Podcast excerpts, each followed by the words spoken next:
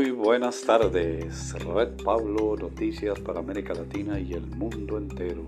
Tal como lo había prometido durante su campaña, una de las primeras medidas ordenadas por John Biden durante su primer mandato como presidente de los Estados Unidos, el muro de la frontera con México. Durante la jornada del nuevo mandatario también anunció otros importantes cambios en materia política y migratoria, empezando un proyecto de ley que establece camino hacia la ciudadanía para más de 11 millones de indocumentados, pero nada explica mejor la ruptura con la política de la anterior administración como el fin de la construcción del muro, tal vez el proyecto más presentativo de todo el mandatario de Donald Trump. Ya hemos construido 300 millas, 400 kilómetros del muro fronterizo, resumió Trump el 28 de agosto pasado, en un mitin celebrado justo después de terminada la Convención Nacional Republicana que oficializó eh, su candidatura a la reelección. El muro pronto estará listo y nuestros números en la frontera son los mejores de la historia. Por cierto, México está pagando por el muro, por si no lo sabían, añadió en esa oportunidad el mandatario.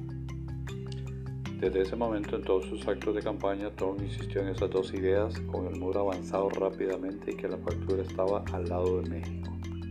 Según las proyecciones de mandatarios, se esperaba que para principios del 2021 ya se hubiera completado un total de 800 kilómetros.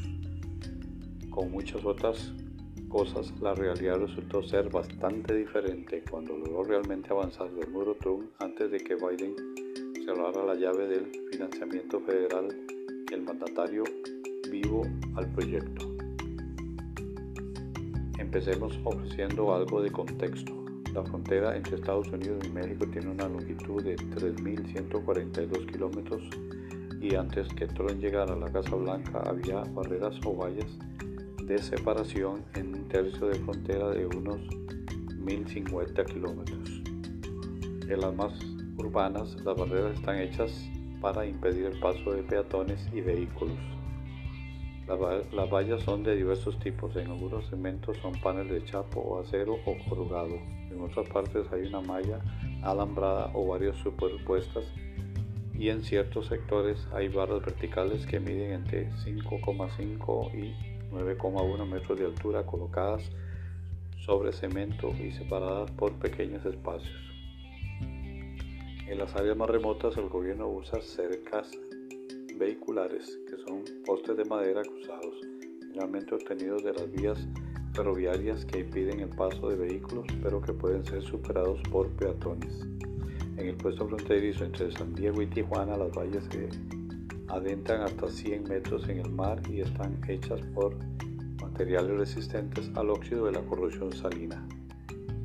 El resto de la frontera donde hay zonas montañosas, desiertos, humedales y canales, en torno al río Bravo o río Grande, no existe una estructura hecha por el ser humano. La naturaleza forma su propia barrera. En algunos puntos la frontera tiene dos o hasta tres capas de barrera, una de ellas de otra. Las autoridades se refieren a ellas como barreras primarias, secundarias y terciarias. La promesa de Trump durante la campaña del 2016, Trump prometió construir el muro a largo de toda la frontera. Posteriormente aclaró que solo cubriría la mitad dado que la naturaleza se encargará del resto. Las dificultades para encontrar financiación para el muro retrasaron los planes del presidente. Pero a unas semanas de las elecciones, con más de tres años y medio de gobierno en la espalda, Trump se actaba de que el muro estaba prácticamente listo. En ese momento el presidente afirmaba que ya se había construido 400 kilómetros y que se esperaba que a principios del 2021 ya se hubiera completado un total de 800 kilómetros. Según los últimos datos de la Oficina de Aduana y Protección Fronteriza de los Estados Unidos, CBP por sus siglas en inglés, pasado 4 de enero se habían construido 452 millas, es decir, 724 kilómetros del llamado nuevo sistema de muro fronterizo. Pero aunque esto no parece muy lejano a lo prometido por un análisis más detallado de las cifras ofrece un retrato muy diferente. Efectivamente, de los más de 700 kilómetros construidos a esta fecha, La inmensa mayoría son construcciones o reparaciones de estructuras ya existentes que estaban deterioradas. Eso significa que en realidad solamente se construyeron unos 120 kilómetros de muro nuevo, de los cuales 53 kilómetros corresponden a vallas secundarias, lo que da un total de 76 kilómetros de barreras primarias totalmente nuevas. El hecho de que el gobierno Trump no pudiera avanzar en la construcción de un muro totalmente nuevo se explica por varias razones. Una de ellas es la mencionada dificultad para construir en zonas donde la naturaleza se impone, especialmente en las inmediaciones del Río Grande. También hay que tener en cuenta que muchas de las zonas libres de barreras se encuentran en las de propiedades privadas y sus dueños no están dispuestos a permitir que se erija un muro en ese terreno. A diferencia de los estados del oeste, donde la gran parte de la tierra está bajo control del gobierno, hay cientos de granjas en la ribera del río Ranchos y otras propiedades en manos privadas en Texas. Algunos carecen de registros de propiedad, otras están en manos de múltiples herederos. El gobierno planeaba hacer uso de su derecho de expropiación para adquirir los terrenos, pero el proceso es lento e implica dilatadas acciones legales. A esos obstáculos se le sumó la falta de presupuesto total necesario para completar la construcción prometida. El 25 de enero del 2007, Trump firmó un decreto que autorizó la construcción del muro en la frontera sur.